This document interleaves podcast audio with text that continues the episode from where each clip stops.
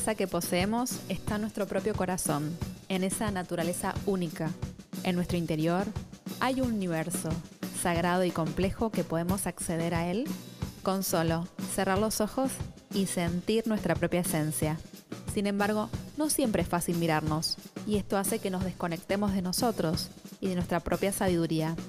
En este podcast vamos a estar hablando de las herramientas para que puedas conectar con vos y puedas vivir de forma más auténtica y alineada con tu propio corazón. Mi nombre es Marina Fianucci, soy psicóloga y me dedico a la práctica clínica de pacientes con una visión holística e integral. Acompáñame en esto, que es verdadera esencia. Te doy la bienvenida. En este episodio número 26 vamos a estar hablando acerca de la crítica.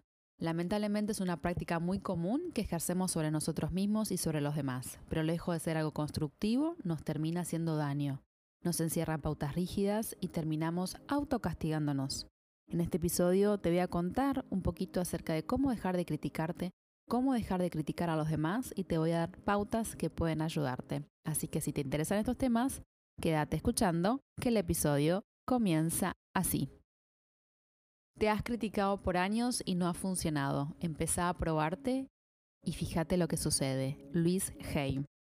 Ustedes saben que me encanta Luis Hay, que para mí es una gran maestra, que es esta gran oradora que hizo un montón de libros en función de mm, las afirmaciones positivas, de la autoayuda, de la sanación, tiene libros como Pensamientos del Corazón, El Poder está dentro de ti, que siempre les leo un poquito a mis pacientes posesión, les hago elegir alguna reseña de ese libro y se los leo. ¿Por qué es tan importante? Porque las palabras de alguna manera van construyendo nuestro mundo, nuestro pensamiento va creando la realidad y nuestro estado de conciencia va creando nuestra realidad. Entonces, en función del estado de conciencia en el que estamos, vamos a vivir en nuestro mundo. Y si yo tengo un estado de conciencia apegado al juicio y a la crítica, voy a pasarme todo el día criticando al otro o a la otra y criticándome a mí mismo y a mí misma. Y generando un sentimiento totalmente muy malo. O sea, y es una forma también de violencia la crítica. Me pasa en clínica que eh, me ha tocado acompañar a procesos de, de, curación y de sanación a personas que han vivido bullying. ¿Ustedes saben lo que es el bullying? Bueno, el bullying es cuando varias personas, una o varias, se las pasa criticando al otro o la otra. Generalmente se dan en entornos escolares o se puede, se puede dar en, también en la vida adulta, el bullying, claramente, pero me ha pasado muchas personas que le han pasado en su niñez, o estaban en el colegio, cuando eran criticados o criticadas por compañeros, hasta por maestros y profesores. Una cosa horrenda. Decís, ¿cómo puede ser que en nuestra sociedad termine criticando al otro a la otra, generándole a tal punto un daño tremendo que hoy siendo adulto o adulta se lo termina acordando? Y yo siempre les digo a estas personas, si vos dejas que todo lo feo que te dijeron se quede en tu mente, vas a dejar que ellos ganen. Y como dice el budismo, nuestra mente puede ser un cielo, un paraíso o un infierno. Uno decide desde qué lugar de conciencia quiere vivir. Criticar al otro o la otra es horrendo y es una práctica que está sumamente naturalizada en nuestra sociedad. La vemos, por ejemplo, me acuerdo, en este momento estoy pensando en qué situaciones escuché críticas. Bueno, en la tele ni que hablar, en los programas de chimentos ni que hablar. En Instagram, qué hace el otro que la otra, el bailecito, si lo hizo bien, si lo hizo mal, cómo, cómo materna, cómo paterna. Yo digo, ¿quién sos vos para decir cómo tiene que, cómo tiene que vivir el otro o la otra, no? En fin. Y también me estoy acordando en este momento un episodio que estaba en, un, en una fiesta y escuchaba como dos chicas atrás mío hablaban sobre los vestidos de las demás. Yo decía, ¿viste lo que se puso fulanita? ¿Viste lo que se puso menganito? Yo decía, ¿por qué? O sea, con tanto odio y desde qué lugar de superioridad terminás diciendo qué se tiene que poner el otro o la otra. Si queremos cambiar el mundo, tenemos que empezar por nosotros mismos. ¿Cómo? Cambiando nuestros pensamientos y elevando nuestro nivel de conciencia. Y a veces esto de elevar nuestro nivel de conciencia parece como muy abstracto, como que uno piensa en un turbante en la cabeza y un saumerio y estar vestido de blanco. No, eh, también puede ser, claramente, pero elevar nuestro nivel de conciencia tiene que ver nuestra calidad de nuestros pensamientos. Primero y principal, eh, deja de criticarte, deja de darte con un caño. Cuando uno hace algo mal, lo hace en función de que está aprendiendo y está transitando una experiencia. Hiciste lo mejor que pudiste con el nivel de conciencia que tenías, con las herramientas que tenías. Hoy tenés otras herramientas y tenés otro nivel de conciencia. Deja de darte con un caño por lo que hiciste antes. Y si estás aprendiendo ahora algún tipo de nueva práctica, un trabajo, puede ser eh, que estás aprendiendo algún curso, alguna forma nueva, alguna habilidad nueva, alguna competencia nueva, tenete paciencia y deja de decirte soy una tarada, soy un tarado. Basta, eso no te ayuda. Si uno quiere ver, digamos, eh, y quiere empezar a cambiar de adentro hacia afuera, tiene que empezar a, si uno quiere ver un mundo amoroso, tiene que empezar a crear un mundo amoroso dentro de uno. ¿Y cómo se crea un mundo amoroso? Viéndonos con mucha más compasión, con mucho más respeto. Teniendo lo que yo siempre digo, que me encanta este, esta terminología, eh, que es el Maitri. El Maitri es empezar a desarrollar una relación de amabilidad y de no violencia hacia nosotros mismos y hacia los demás, ni que hablar, ¿no es cierto? Pero todo empieza por uno. Si yo me estoy criticando, si yo me estoy dando con un caño, ya vamos mal. Hay un proverbio africano que dice, si no hay enemigos adentro, no hay enemigos afuera.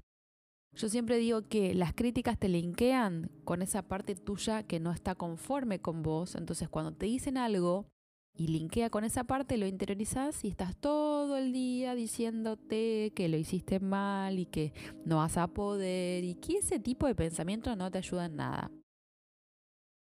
¿De dónde viene la palabra crítica? La crítica es una apreciación o juicio que se realiza sobre un hecho, sobre un objeto o sobre una persona.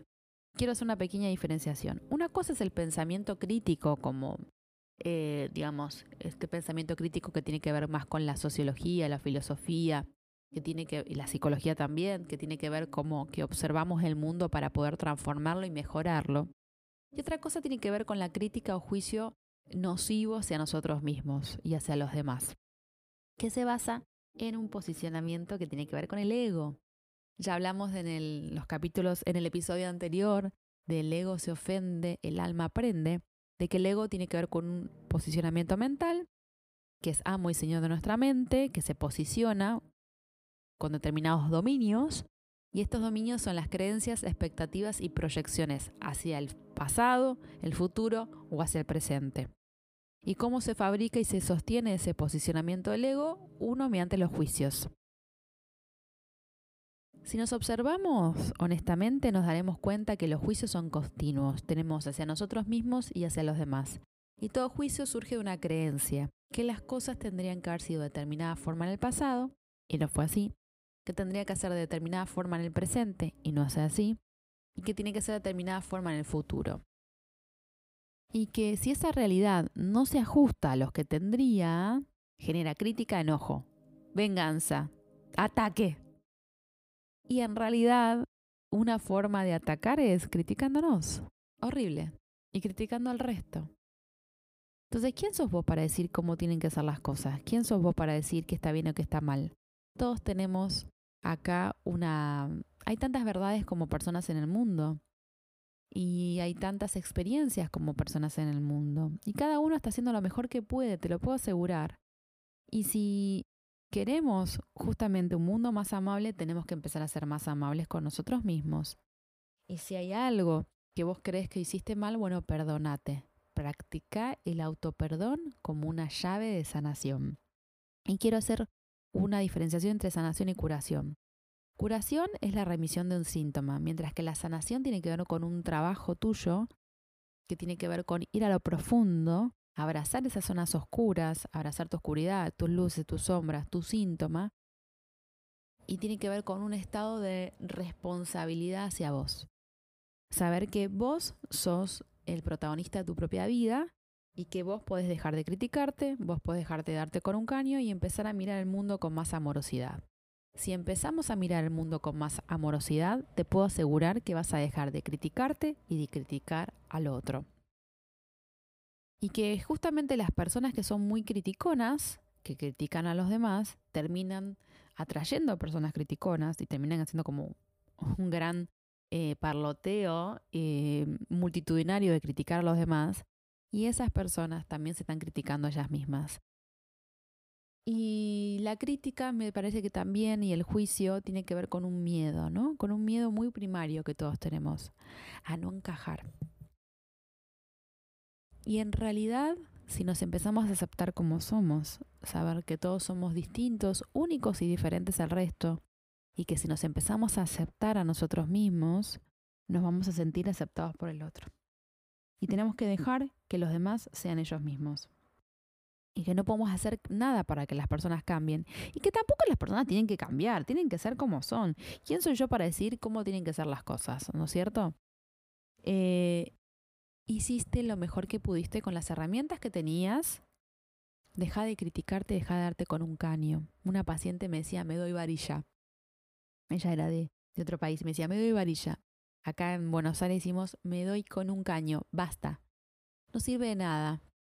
Cuando estás aprendiendo algo nuevo, ¿qué sirve? ¿Que te hablen con palabras amorosas, que te tengan paciencia, una actitud zen o que te estén gritando todo el tiempo? A mí, te digo, cuando tengo que aprender algo nuevo, alguna habilidad o algo nuevo, no me sirve para nada que me traten mal. Todo lo contrario. Me sirven que me den una atmósfera mental amorosa. Y es como lo que en la psicología se llama ahora me, hicieron acordar a un autor que se llama Vygotsky, que hablaba del aprendizaje, que el aprendizaje siempre es con otro, con la otra, que te da una zona de confianza, una zona em, protegida donde vos puedas experimentar sin ninguna crítica, sin ninguna pauta, digamos, que te haga daño, y en esa zona de confianza es donde se da el verdadero aprendizaje. Y eso es lo que quiero llegar.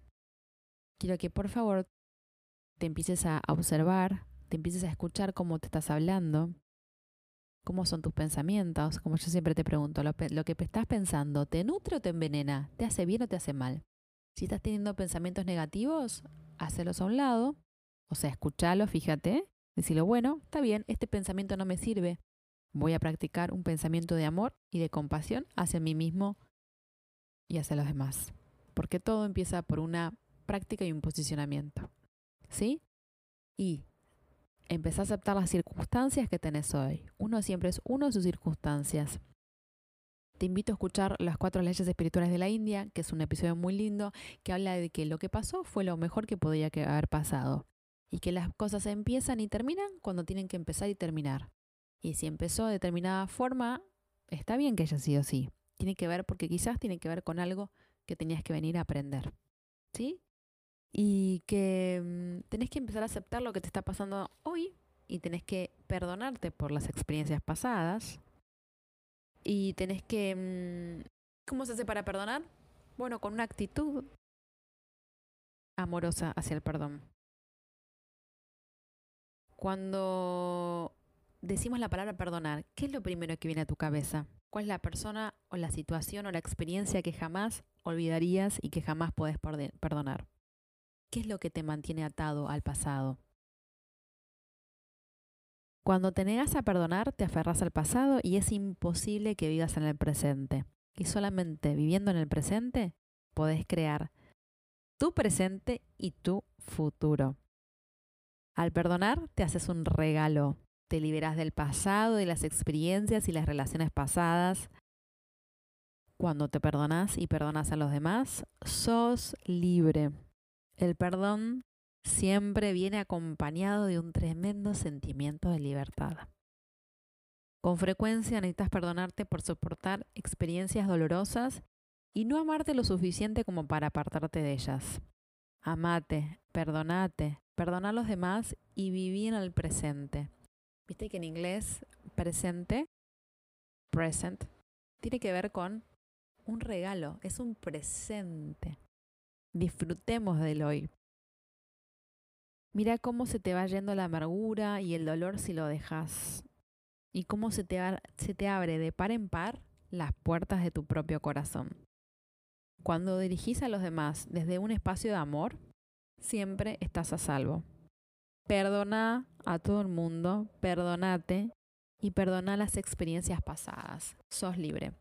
¿Qué más lindo que vivir en libertad? Y la libertad realmente es un estado mental, como la felicidad. La felicidad también es un estado mental. Tiene que ver con una disposición a ser feliz. Y como dice Víctor Frank, al ser humano le pueden quitar todo, todo, menos una cosa, la capacidad para elegir cómo tomamos determinada situación, qué actitud frente a tomar determinados hechos. Y si los hechos no los podés cambiar, acordate que siempre, siempre podés cambiar tu actitud frente a los mismos. Bueno, este ha sido todo el episodio del día de hoy. Como siempre te digo, gracias por estar del otro lado. Gracias por cada feedback, por cada cosa que me dicen por redes. Acordate que mis canales digitales tenés mi Instagram, Verdadera Esencia Psicología, mi WordPress, Verdadera Esencia Psicología y mi Gmail es Verdadera Esencia Psicología. Honro tu camino, honro tu proceso y que tengas una maravillosa vida y que dejes de criticarte.